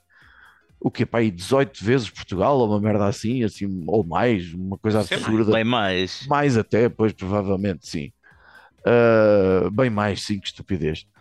Uh, até para até para deixar uh, o- a, Amazo- a floresta amazónica bem longe do, do, do, do, do Bolsonaro, porque ele, pelo visto, não tem grande problema em que aquilo eh, corra mal, não é? Aquela, aquele mato todo, não. Enfim, caga lá nisso. O que é que isso te parece, Caco? Achas que dividir o Brasil era uma solução? Olha, dividir o Brasil ia ter muito problema com, o se- com o sentido de. é, é, tem uma coisa engraçada, né? Porque grande parte dos brasileiros odeia outra parte do Brasil, mas quando, mas quando tem o carnaval, ele gosta de viajar para as partes que ele odeia, né? Então é isso. o carnaval, de fato, é uma coisa que é- une muito a, a nação, digamos assim, né? E, mas é curioso, porque disso tudo, só há movimento separatista, de fato, no sul do Brasil. No sul do, separa- do Brasil é o único que leva a sério esse Existe tipo de- mesmo? Ah, ok. Existe mesmo. É, o sul do Brasil, de fato, leva a sério essa a separação, né? Eles acham que eles. E São Paulo, existem coisas assim, porque como São Paulo é a grande indústria tal, Uhum. existem alguns paulistas, mas São Paulo não tem muito o que fazer, porque ele tá muito ali, Pois. Está ali próximo no de tudo, meio, né, sim, cara? O sul pois. é mais fácil. Arrancou o rabo do Brasil, acabou, né? E São Paulo, vai pra onde? Vai ficar no meio do Brasil ali? É. não tem muito o que fazer, né? Então é. Eu, mas eu acho que assim. um- coisas que, por exemplo, pensar em ídolos do Brasil, né? É uma coisa que une muito o brasileiro, inclusive dizem que o grande responsável pela unidade nos anos 60 do Brasil foi a Rede Globo, né? Co- Qual qual é essa novela brasileira, né? Imagina assim, agora vai começar a novela, eu imagino o Brasil unido e, porra, não tá mais passando a novela porque é do, do outro país. Ia ser novela internacional, né? Isso, então a gente E ia- nem, e- e nem para pensar o que é que seria que raio de seleções sempre em- em- em- apareciam no- nos mundiais, nas Copas e, e- não é? O Brasil já está como está atualmente a seleção. Imagina se divide aquilo em, em, em três, aquilo, meu Deus. Amigo, eu não disse que tinha boas ideias. Eu não disse que tinha boas Agora, ideias. Disse A ideia que parece muito boa, mas que no Brasil não funciona, é a do debate do minuto do ódio, né? Por quê? Porque essa ideia de fato parece muito boa, mas o brasileiro vê a TV por entretenimento. Então, entretenimento se xingar. Só Se você tirar essa parte, né? O, bra- o brasileiro gosta de Big Brother. dois minutos não assim. chega, dois minutos não Dois chega. minutos e falar, agora eu vou começar as propostas, ele vai fazer assim, ah, tchau. E vai desligar, porque ele vê esperando os xingamentos. Assim, "Ah, xingou, agora tá bom, agora vai. Aí vai na janela e grita, Bolsonaro, Lula. Senta e assim, ele, ele vê como uma torcida, ele vê como um MMA. O Brasil Mas foi, adora mas foi, MMA mas foi assim agora quando, quando os resultados iam saindo, eh, o pessoal ia às janelas celebrar, não foi? Tipo, Sim, portanto, sim. à medida que ultrapassava, subia, ou aproximava-se, o pessoal ia reagindo. É, é- é muito estranho. Em Portugal eu nunca vi Para nada nós, disso é- acontecer. para nós portugueses isso é muito estranho. Nós Sim, não, Só- nós não vibramos. na- não- nas chats, né? é, de- de- vibram aqueles, eh, aqueles apoiantes que, que não Os são militantes, não é? os militantes que não têm nem de perto nem de longe o rótulo de fanáticos, não há uma, uma, uma ligação com, com, com uma igreja, muito menos uma evangélica, que tem um, uma forma de passar a sua mensagem. De uma... Meu Deus, parece que um vendedor da feira daqui. Ah, no- nós para cá é muito difícil entender isso, a questão de, de- de- de celebrar eh, as eleições, uma vitória, não sei o quê, e o povo sair todo à rua e não sei o quê. Nós estamos um bocado. É, Eu acho que é. porque a parecem-nos todos iguais. Atenção, parecem-nos todos iguais. É, mas eu é acho que a a questão. vez que isso é mais acentuado. Sempre teve isso, né? Quando te- teve Dilma Aécio, de fato, assim. Pô, quem era editor de Dilma, tá com a camisa vermelha, do Aécio e tal. Tinha, né, gritava tal. Mas pela primeira vez, tá no campo muito, assim, da sobrevivência para algumas pessoas, assim. Porque, por exemplo, você vê o... é, o eleitor que é gay, ele vai falar assim, porra, eu não posso votar no Bolsonaro porque ele incita a homofobia. Ah, é, o eleitor que é nordestino, pô, ele discrimina nordestinos. Então cai muito nesse campo da existência. E por outro lado, lado o eleitor do Bolsonaro acredita nisso também. Porque assim, ele vai votar pro Lula não fechar igrejas. né? Ele vai votar pro Lula não liberar o aborto. Como se o Lula pudesse fechar a igreja e liberar quem dera. Aí eu estaria defendendo o Lula aqui desde o começo, muito, muito emotivo se o Lula fosse fechar a igreja. Eu ia estar falando, gente, é Lula. Foda-se, tem que ser Lula, porque ele vai liberar aborto e fechar a igreja. Mas assim, então assim, é, a gente tá nesse campo assim do tipo, as pessoas estão lutando pela para manter a sua sua fé, seja lá qual for, né? É, então, assim, ah, mas não tem evangélico que vota no Lula? Tem. Não tem gay que vota no Bolsonaro? Tem, claro, sempre tem esses casos, mas assim, a gente olhando o Generalidades, mapa, o mapa como um todo, é, são campos muito bem definidos, sabe? O campo mais progressista, né, é, com o Lula e o campo mais conservador com Bolsonaro. Então, é por que parece torcida? Porque as pessoas estão gritando por bandeiras ideológicas, novamente, de fato, né? Assim, Sim. é, o meu Deus está contigo! É umas coisas assim, Bolsonaro, o meu Deus está contigo! E Lula, as reformas trabalhistas, Lula, CLT, tal. Então, assim, são bandeiras que. Só que a bandeira do. Eu acho que religiosa, ainda mais no É Brasil, mais mexe forte. muito com as pessoas. Ele é, É, muito eu- forte. Antes de passar a palavra ao Cruz para ele dar a palavra a outra pessoa qualquer, isto acabou de me dar uma, uma, uma ideia de- para gravarmos o episódio. Eu gostava de perceber, eh, isto tem que ser falado noutra altura, como é que o, o- a religião, como é que o evangélico subiu tanto, tanto. Eh, eh, o Brasil durante muitos anos acho que era o maior pai- país católico do mundo, Uhum, nos Mas dos quais os evangélicos também não deixam, acho eu, às vezes de se incluir, ainda não percebi. Mas de repente o evangélico. Sim, isso é- porque isso é mesmo outro tinha, tema, não tinha, vamos um- por tinha um aí. espaço muito aberto, porque sempre fui muito católico com, com aspas. Pois, com a. Sim, também com é- muitas é- aspas, é pois. um- É um, sempre foi marcado por aquilo que no- os meus professores chamavam sincronismo religioso. Que é a ideia de que podemos usar um bocadinho desta crença e um bocadinho da outra crença. Vais à missa, depois vais, a, vais ao terreiro. É E- sincretismo, na verdade. Sincretismo, é Sincretismo religioso. Sincretismo. Sim, pronto.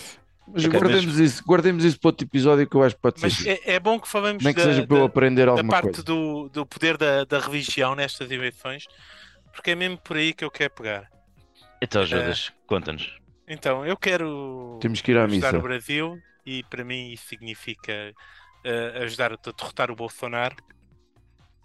E eu já andava a pensar muito nisto quando surgiu aquilo que o, que o Caco falou há pouco, que foi a, a questão do, do vídeo do, e fotos do, do Bolsonaro na maçonaria. Adorei, eh, adorei o discurso do homem da maçonaria. Estava de e- avental. Eh, havia um, houve um discurso em que um estava de avental e, e dizia que estavam a festejar. eh, eh, era o quê? Era, o- era o golpe, não era? Do, do militar. Pronto, enfim. Todo, todo, um- toda uma coisa espetacular que se, ali se passou. É, é que sim, aqui em Portugal, ser da maçonaria, eh, é, é raro um político confirmar, mas nós assumimos que estão todos. nós assumimos E que está aí tá tudo bem, está tudo bem. 80% estão lá de avental e quê, não sei o que é que fazem, uns abraços, e- pronto. Coisas eh, que. Festas, é uma festa, pronto. uma, uma, uma festeirada que deve ser uma coisa espetacular. Mas no Brasil, de facto, houve muita reação à questão de, de, de isto ser uma, um- um- uma demonstração da, da falta de fé do Bolsonaro. Diz ser eh, que o Bolsonaro estava ali a, a rezar a um outro Deus qualquer, que não é o Deus dos evangélicos. E, isto co- como uma, um- em, em questão, uma coisa que eh, de- deu-me uma ideia que foi uma coisa que já na altura o, o Lula trocou uh, habitats com o Bolsonaro sobre de que qual dos dois estaria possuído pelo demónio. E o Lula diz que é o, o Bolsonaro e eu tenho que concordar. Eu acho que o Bolsonaro está possuído pelo demónio. E eu acho que é esse o grande campo de ataque que a esquerda deve fazer no Brasil. Eh, agora que a esquerda está mais disposta a fechar as mãos, é atacar por aí. Bolsonaro está efetivamente possuído por um demónio. Primeiro, há amostras físicas. Tu olhas para a cara dele e está tá, tá, tá sujo, está deteriorado, está. Não sei se vocês alguma vez já, já, já jogaram uh, role-playing games, não é? Aqueles jogos de, de computador em que tu podes fazer coisas boas e fazer coisas más. E quando vais fazendo coisas más, o teu personagem normalmente, não é? Quando estás num jogar um jogo do Star Wars, o teu personagem vai ficando possuído pelo lado negro da força. E aí fica aí então como o pessoal no Star Wars altera. fica. O, o, o físico fica com as olheiras maiores e, e a cara mais marcada, as rugas mais expressivas. E é tal e qual o que se está a passar com a cara do Bolsonaro aqui há uns tempos. O Bolsonaro está com uma cara de que está possuído por um demónio. Essa parte é completamente inegável. Depois há toda a porcaria que ele diz, que é coisa que quem tivesse possuído por um demónio dizia também, não é? de, de, de tudo, que vai matar estes e que, e, e que uh, vai matar os bandidos, vai matar os petistas, toda esta conversa de violência e que é a favor das armas, tudo, tudo são coisas, não é? Ligado ao demónio e não ligado ao Deus da paz e da fraternidade e etc. Portanto, acho que há sinais muito claros que Bolsonaro tem que uh, está possuído pelo demónio. Então o que é que nós precisamos fazer? Precisamos de várias confirmações de vários políticos que estiveram junto com ele. Muitos deles atualmente apoiam o Lula, não é? Portanto, muitos dos políticos que estão com o Lula já privaram com o Bolsonaro de uma maneira ou de outra. E, portanto, eles têm que começar a dizer em tudo o que é jornal e revista que sentiram um forte cheiro a enxofre quando estavam ao pé do Bolsonaro. Hum. Ok? Este rumor tem que passar, começar a, a, a, a, rapidamente. E que rodou também o pescoço 360 graus. Não, E- depois pode sim usar mais coisas. Que eu vi uma vez a vomitar uma coisa verde pela Exato. boca. Pronto. Isso pode começar a, a ir por aí. Ponto 2. É preciso pedir a um padre. Há muito padre de esquerda na América do Sul, graças a Deus. E, portanto, é pedir a um padre com menos escrúpulos, ou, ou melhor, com muita fé, que venha confirmar que, sim senhor, há sinais Ah, não é para exorcizar. Não é para, exor- não é para, não é para tirar o que o demónio. Bolsonaro está possuído pelo demónio. Uh, Ah. É preciso tentar uh, fazer uh, tentativas públicas de tentar exorcizar o Bolsonaro, efetivamente. Outra, hipo- outra coisa que é preciso chamar a atenção de que o Bolsonaro está possuído pelo demónio e é, e é possivelmente o anticristo é uh, a sua relação com uma das coisas mais piores que há na Bíblia, que é uh, uh, falsos, falsos padres, não é? Falsos uh, profetas. Falsos profetas. E ele teve ligado exatamente, saiu, havia uma relação estranha com o padre Kelman, claramente um padre que não era padre e que se vestiu de padre, e portanto, uma clara, eh, claro sinal de que estamos perante o anticristo e que é preciso Um- exorcizar padre- aquele homem Peraí, o mais rapidamente possível. Só, só uma parte, é um padre que foi basicamente imitar o Caco. O Caco veste de padre com frequência e, e faz melhor figura. Não, mas eu ia dizer isso agora. Eu ia falar assim, eu gostei tanto dessa ideia. Porque eu, eu já tenho uma ideia que eu vou postar em breve de padre. Isso é uma. Mas que não é essa do nosso querido Judas, né? É. E eu, e eu quero dizer o seguinte: é, que eu vou fazer, vou, vou pegar meu, minha roupa de cosplay de padre e farei essa ideia e vou passar pro Judas assim que ela estiver pronta. Você pode ter certeza, Judas, que a sua ideia Sim, de se um padre comprovando. o- vestido de padre, chegar a Pedro de parte do Bolsonaro e sacar de uma água benta e atirar-lhe para cima e dizer sai demónio, eh, enfim. Pode deixar Acho que isso vai ser feito. Garantes, garantes, garantes as O pior de eleições. tudo é que você tá achando que isso é vitória. brincadeira. Você tá achando que isso é brincadeira, que isso não vai ser feito, porque. Mas aqui é Brasil, isso vai ser feito.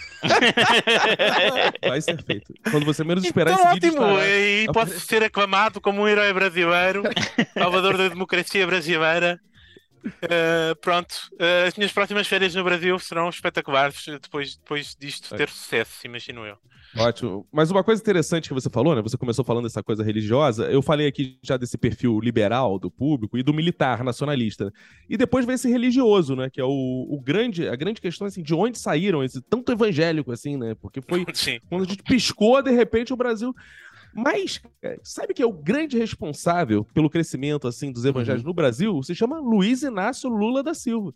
O Lula foi o cara que fez vários acordos com a igreja, liberou espaço para a igreja, porque quando ele tava Lulinha Paz e Amor, lá na primeira eleição dele, ele foi vendo, porra, que era um público bom para conquistar, para tal. Só Ah, que as pautas do Lula não combinam com as pautas mais tradicionais dos evangelhos. Então ele foi deixando o evangelho crescer, dando espaço, abrindo concessões para a igreja, tal. Criou o dia do evangélico no Brasil. Quem criou, sabe o que foi o dia do evangélico no Brasil? O Lula. O Lula que criou o dia do evangélico. Quando veio o Bolsonaro, ele falou: epa lá, minhas pautas é que são dos evangélicos. E o Bolsonaro também é católico, tá? Só pra ficar claro, é isso aí.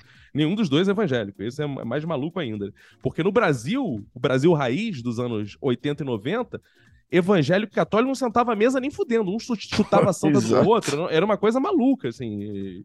O evangélico queria matar o católico, o católico o evangélico, né? Agora não, agora eles já aceitam, né?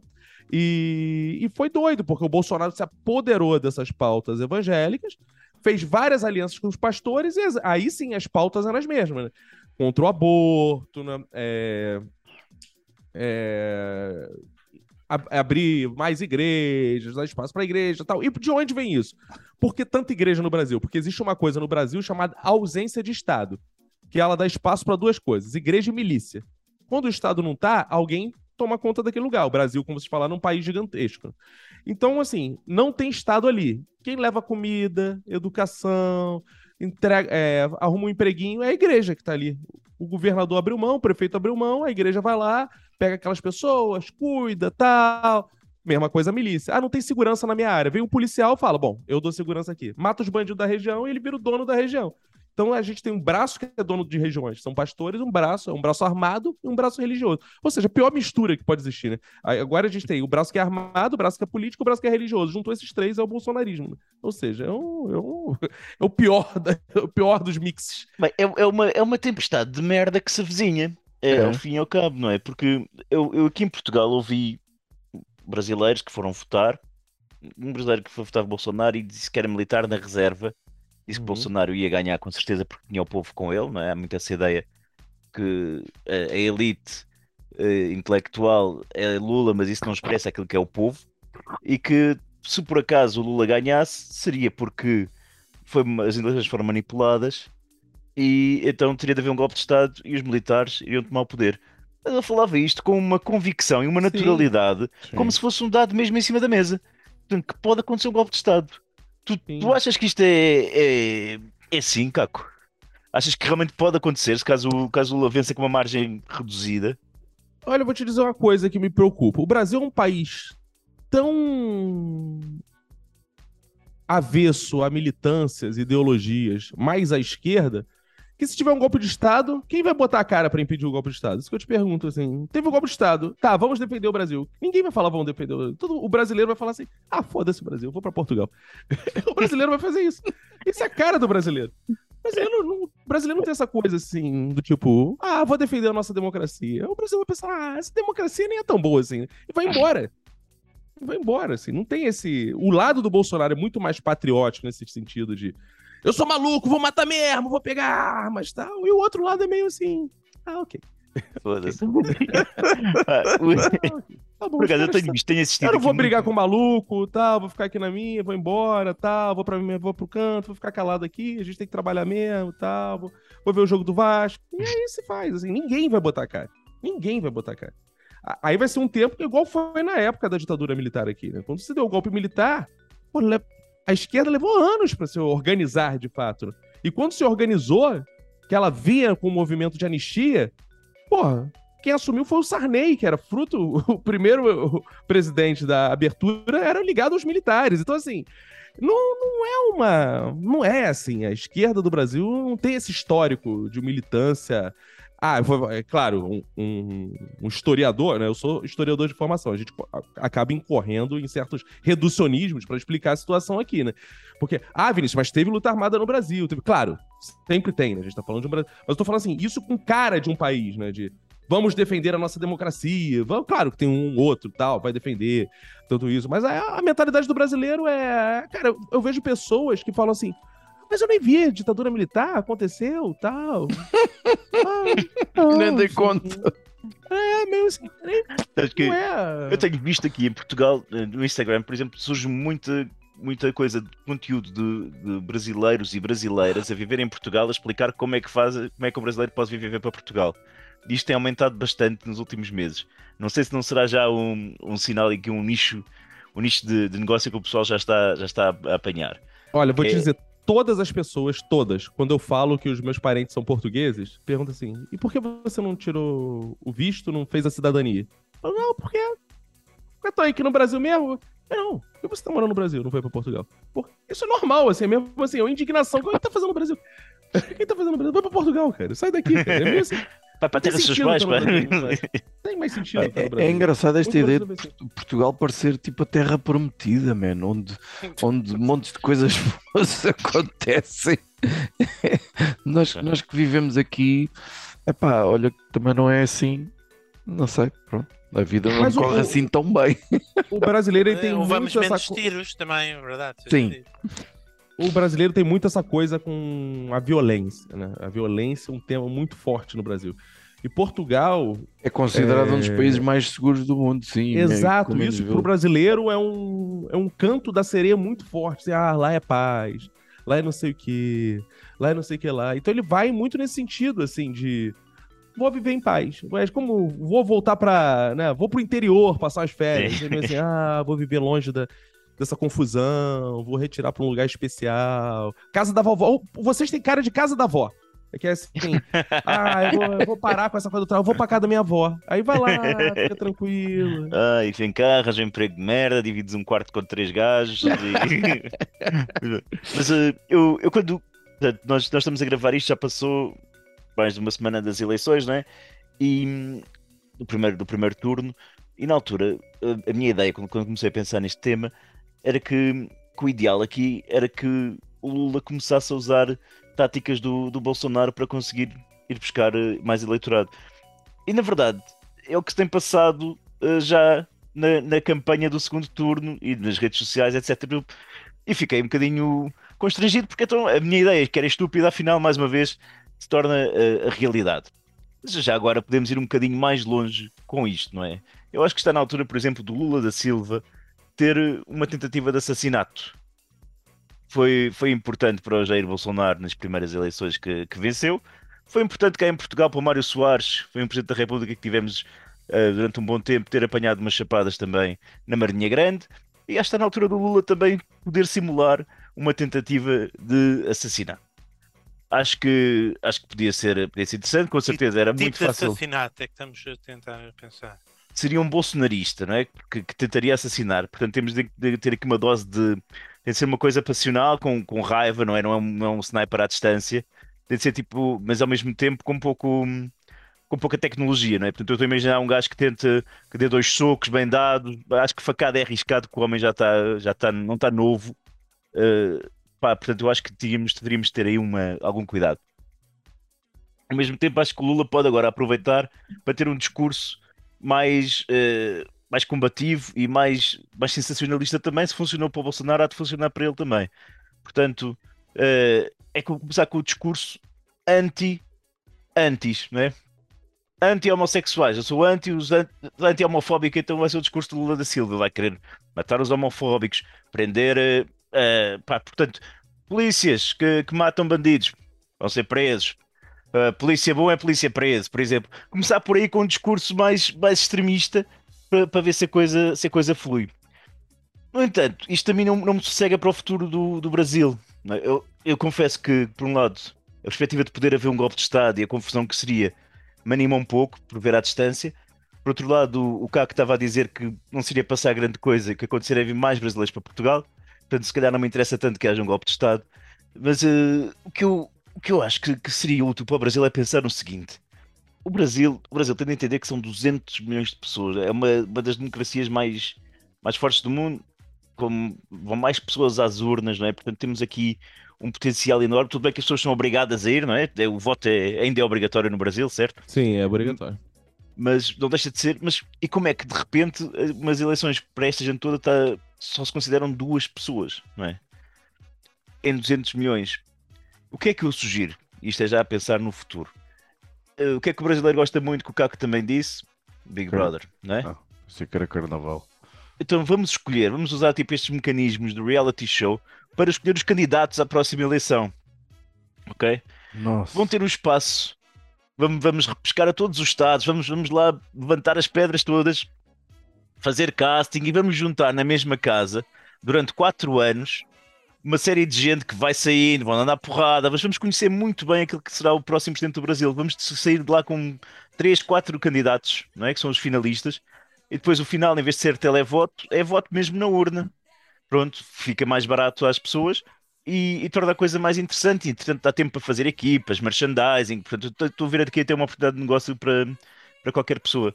E o Caco, que está ligado também à, à televisão e, e ao guionismo, ele saberá também certamente ajudar a compor algo deste género. Nós poderíamos ser eh, os produtores em Portugal e ganhar também bastante dinheiro com isto. E ajudar o Brasil. É, uma coisa que eu acho que o PT tentou foi essa ideia de matar o Lula, né? Porque o Lula tem 72 anos e casou com uma mulher de 40. Isso, de certa forma.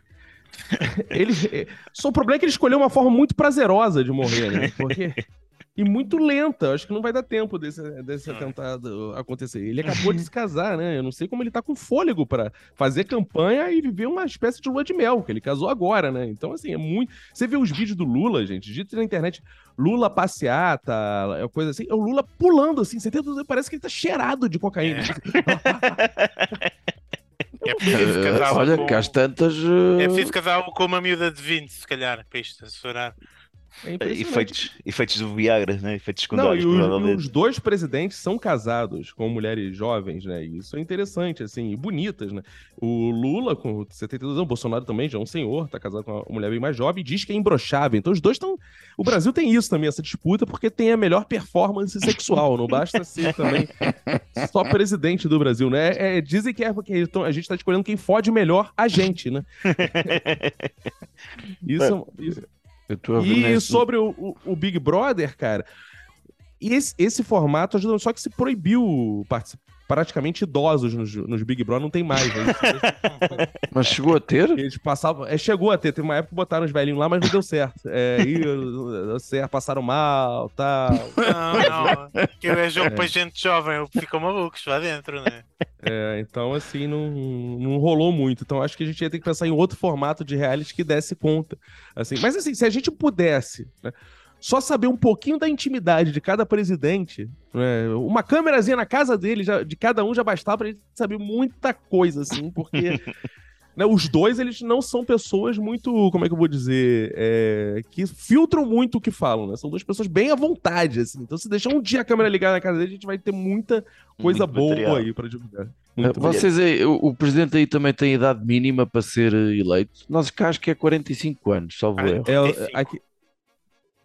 Aqui, Aqui é E tenho essa ideia, 45. eu coisa tenho também, aqui tem também, tanto que o Jones Manuel, que é um candidato do PCB, ele poderia, ele se pensou em vir à presidência e não veio porque é muito novo. Quer ver? Pa- mínima para presidente, acho que é 40 aqui. Tinha, eu tenho essa ideia, depois de ter, tem que ser um, um cidadão nacional, eh, tem assim umas coisas, não sei quantas assinaturas, acho eu, aquela história. Que- o que eu acho É. aqui que vocês também têm, têm o sistema, portanto, o vosso sistema é de voto eletrónico, não é? Portanto, Isso. Isso. eh, E os e é bolsonaristas odeiam, né? Eles ganham, mas eles odeiam. Isso que eu não É, é engraçado porque, porque em Portugal as, as suspeitas que nós temos é, as pessoas são avessas ao voto eletrónico porque acham que pode ser mais facilmente manipulável do que o voto manual. É que se alguém conseguir aceder ao sistema, etc., co- consegue É. alterar as votações. Mas eu acho que vocês ganhariam muito se no segundo turno fosse o voto à moda antiga, em papel. Primeiro porque o Bolsonaro perdi- perdia um argumento em caso de derrota, perdia logo um- um dos argumentos dele. Depois porque ia- o tempo que demoravam a contar os 150 milhões de votos era festa durante dias, não é? Porque estávamos aqui com os resultados Sim. em tempo real. Imagina a churrascada, era uma semana de churrasco em todo o Brasil. Quando acabasse a eleição, o pessoal ia estar tão bêbado que ia estar feliz com qualquer que fosse o resultado. Mas isso é uma coisa do patronato, aposto. Porque se botam um contagem no papel, iam ser semanas que ninguém ia trabalhar esperando a porra desse. Exato. Porque, assim, no Brasil, sem brincadeira, assim, eu- a gente se reúne na casa dos amigos e fica acompanhando na televisão. Pá, é tipo jogo de futebol, a gente fica durante o dia vendo. Quem... Porque sai muito rápido, né? Sai em quatro Sim. horas, cinco horas aqui o resultado. Então começa, a gente abre cerveja e fica assim, passou! Aí vai na janela, ah, Lula, aí passou. É assim, é uma partida de futebol, não é brincadeira, exagero, não, é assim mesmo. Tá? Que nós, nós cá, nós cá não, nós cá não, não é muita. Eu ainda fico. O Big Brother ainda é uma coisa grande aí no Brasil. Muito. Aqui também. O quê? Não, o Big é Brother diferente. grande cá? No- não, no- já, no já Brasil não. não há- É, é grande para a televisão. Não é enorme. Sim, mas já não. Eu estou a dizer em termos de audiências, quer dizer, acho que já toda a Não, gente se muito. está a cagar para o você Big ter Brother ideia, aqui. Sem ser esse último, né, que não foi um Big Brother dos mais celebrados, mas o anterior a ele, a Juliette, que foi a vencedora, ela saiu como uma popstar nacional, fazendo carreira musical, lotando estádio. né? Virou uma popstar no Brasil. E, assim. e as pessoas não têm vergonha de dizer que vem o Big Brother, que isso passa-se em Portugal. Isso no foi Brasil- um- isso foi uma coisa impressionante que mudou no Brasil, porque no começo se- todo mundo via, né? E se tinha vergonha de dizer que via, porque era tido um programa inferior. Hoje em dia foi ressignificado, assim, virou uma coisa cult, sabe? É pop, né? tipo, é, virou uma coisa assim, é isso mesmo, pô. Quem não gosta de um lixo cultural também, isso aí, contra a cultura. Quem... Então tem aquele que gosto mesmo, gosto mesmo, mas tem o que vê também, porque "Ei, eu sou popular, eu vejo BBB, pô, a gente tem que entender o que a massa gosta, tá? E por aí vai. Pois cá, cá, cá, cá é quase ninguém. di- Mas já não acho que não há tanta. Acho que já não há- o fenómeno já é uma coisa muito pequena. Ah, e, e depois nós cá temos vergonha mesmo de. Eu, por exemplo, não vejo, mas sinto vergonha alheia de quem vê. Pronto. É, o- os brasileiros não têm muitas vergonhas, né? Que é vocês O vocês que Carnaval é tenta- um bom exemplo disso. É, né? você- vocês que tentaram cobrir nossas vergonhas quando chegaram aqui. O brasileiro não tem essas vergonhas assim. O brasileiro é, cara, assim. Olha, a, a- a ge- vergonha do brasileiro é ser descoberto. Tem uma ver... Isso é uma vergonha do brasileiro. O brasileiro tem a vergonha de ser descoberto. Porque o brasileiro faz a merda, se ninguém souber, tá tudo bem. Quando pegam ele assim, pô, roubou ele, puta, descobriu. Ele roubar não é o vergonha. Roubar é vergonha ser É pego ser roubando. apanhado. Também Tanto é que tem um ditado é- popular, tanto que tem um ditado popular, que assim, é um ditado muito famoso no Brasil, que minha mãe falava, minha avó falava, que explica bem o, que- o que é o brasileiro. Que eles dizem assim: vergonha é roubar e não poder carregar. Nota aqui. Vergonha não é roubar, vergonha é roubar e não poder carregar. Se Exato. você não dá conta do seu roubo, pelo amor de Deus, é vergonha. Roube, mas roube Mas- direito. Nós em Portugal temos partido que é vergonha é roubar e ser apanhado. Aí, viu? É a mesma coisa, exatamente. Isso ainda é muito. E também temos um que vergonha é passar fome. Ou quem tem vergonha passa fome. Pronto. Ó oh, Caco, em jeito de conclusão, ah, vamos acreditar que não há golpe militar. Uhum. Ok? Eu, eu, eu, eu, eu acho, acho pouco provável que isso aconteça.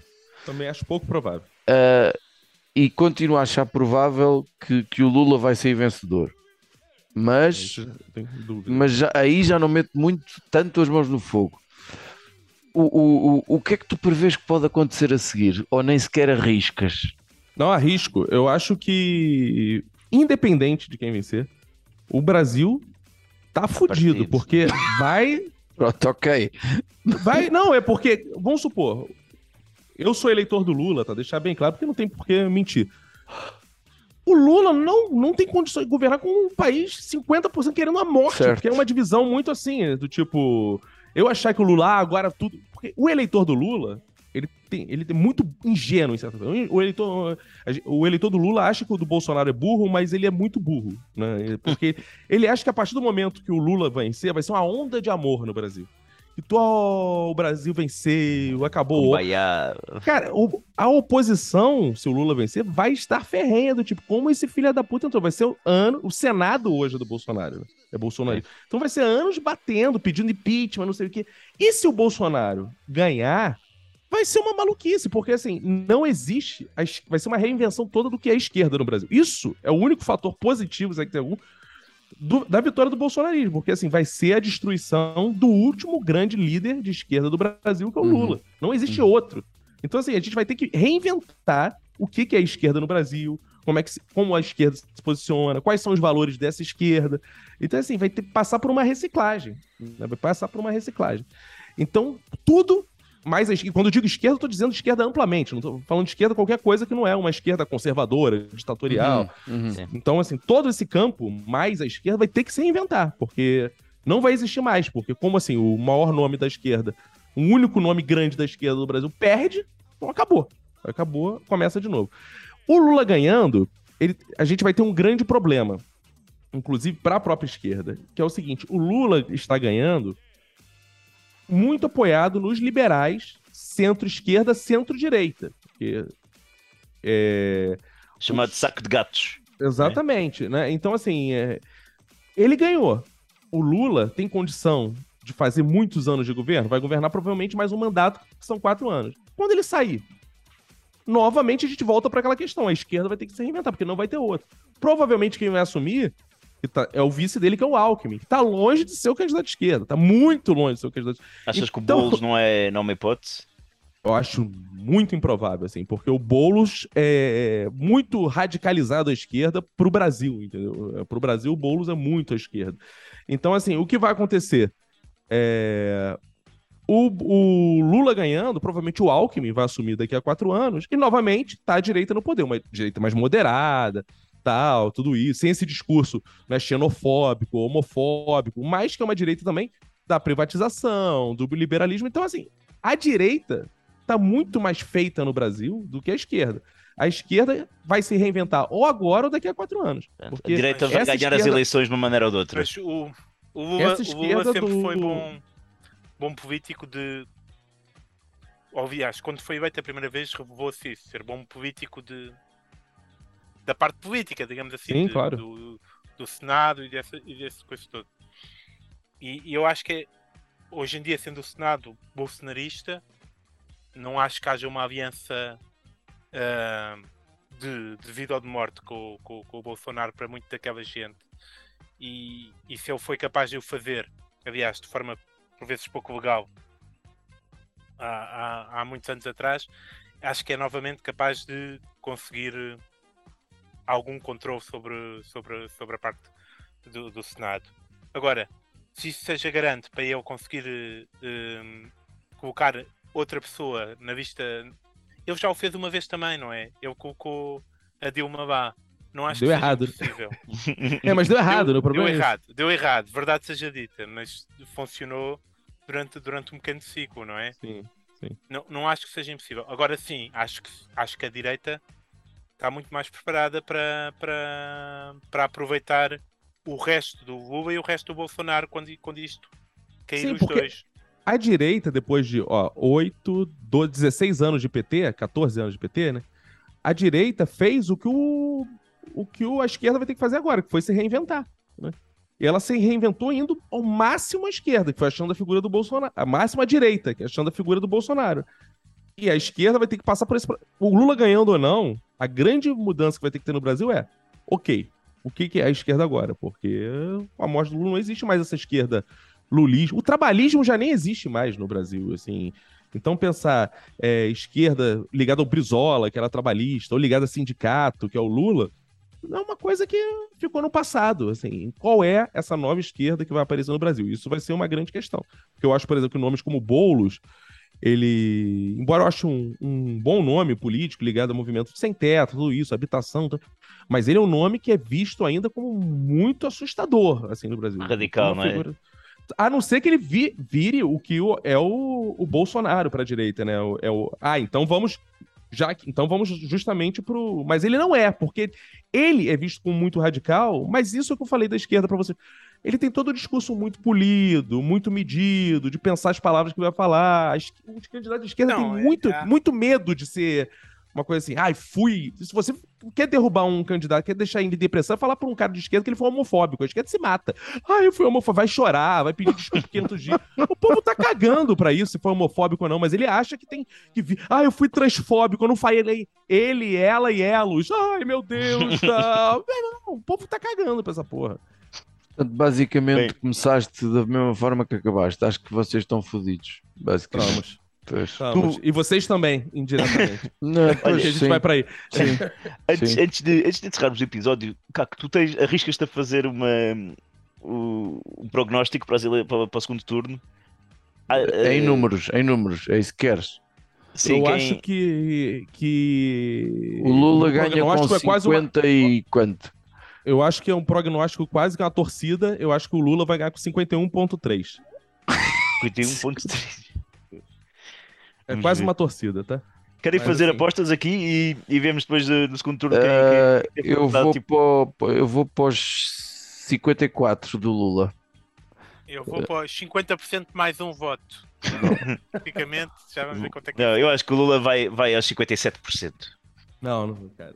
Porra, Hum. deu show, esse cara não vai. Era, era, era bom, era bom, era bom, mas também não acho que seja, não vai ser assim tanto. Mas, não sei. Eu acho curioso que todos nós achamos que o Lula vai ganhar, né? Pois. mas, é, mas assim, o- o- tem um movimento na tendência das pesquisas que o Bolsonaro está em curva ascendente, né? Enquanto Uhum. o Lula está. Hoje eu vi é isso, o sim. momento. Então isso é muito perigoso, né? Muito perigoso.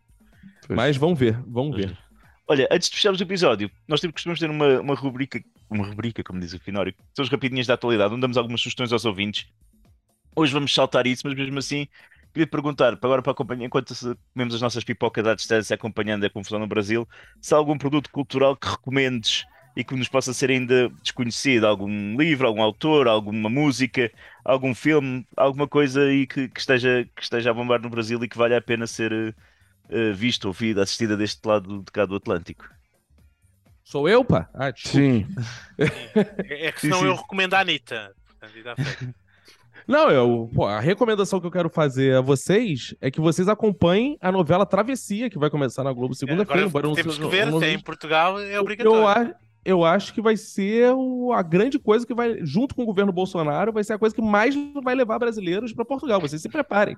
Não é brincadeira, não, porque a Ainda novela. aqui- mais, ainda mais. A novela aqui tem um impacto. Olha, para vocês terem ideia de como não é brincadeira. É, tem uma região, né, aqui no Brasil, que eu passei férias nela tem um tempo que eu não esqueci o nome agora. E ela foi cenário de, um- de uma novela. E ninguém ia para esse lugar. Ninguém ia. Ninguém ia. Ela virou cenário de novela, todo mundo foi conhecer. Então, assim, se preparem, porque cada vez mais vai chegar brasileiro em Portugal. Então vejam Travessia que começa amanhã aqui no Brasil. Quando esse episódio for ao ar, já começou a novela. Então se preparem que Glória Pérez vai levar muitos brasileiros para vocês. Glória Olha, Pérez, que inclusive é bolsonarista, inclusive. Melhor ainda. Quantos Portanto, mais temos aqui- brasileiros aqui, melhor. Sim, eu acho que é a oportunidade também de começarmos a abrir uma um- um- algum tipo de comércio mais dedicado ao, ao- ao pessoal que vem do Brasil e quer manter ali o shopzinho tradicional, aquele X, cheeseburger com tudo, bom churrasquinho. Acho que vamos, vamos ter negócio para fazer também deste lado. Caco, muito obrigado, uh, boa sorte para ti e para- o Brasil. Muita sorte. E, e- amigos brasileiros que, que possam estar a, que estar a ouvir isto, olha, vão, vão votar e depois não pensem mais nisso. É, eu quero dizer que hum, agradeço muito e a chance é muito alta do próximo episódio comigo seja presencial. Né? Pelo visto, eu vou Refugiado. daqui. Um refugiado brasileiro cá em Portugal. Olha, Caco, Porque é só- assim que o brasileiro lida com as situações de forma madura. Ah, deu merda? Tá bom, vou embora. Tchau. Caco, se os nossos ouvintes quiserem eh, ver mais do teu trabalho, portanto, nas redes sociais tu és Cacofonias, não é? Cacofonias em todas as redes sociais, não tem erro, só tem eu. Cacofonias no Twitter, no Instagram, tudo é Cacofonias. E aí, tens algum projeto novo podcast aí a sair, alguma coisa? Ou estamos.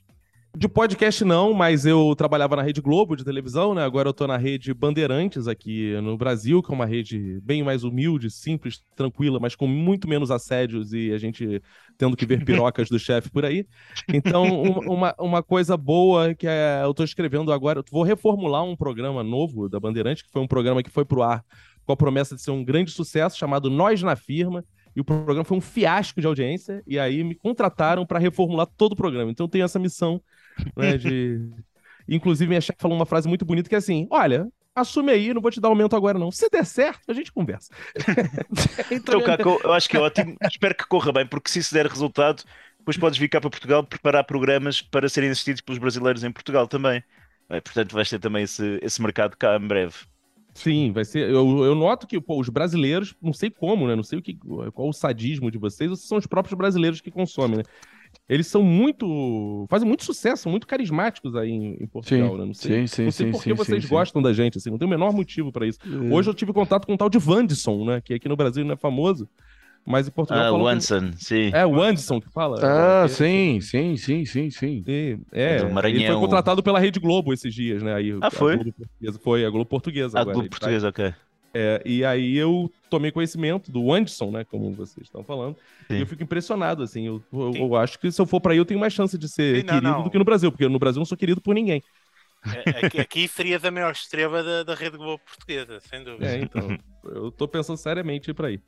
Caco, olha, muita coragem, muita força, muita cerveja Obrigado. Obrigado. ou, ou- ou algo mais forte ainda, porque os próximos tempos acho que vão ser, vão ser duros. Ague- Aguenta firme, aguenta firme. E vota 13. É. É o que nos resta. É o que nos resta e, e talvez adiar o problema para daqui a quatro anos, né? Como bom brasileiro, na verdade, a gente vai votar 13 para ah, daqui a quatro anos a gente vê como é que a gente vai fazer. Saravá, Caco. E olha, aos nossos ouvintes, não pensem mais nisso.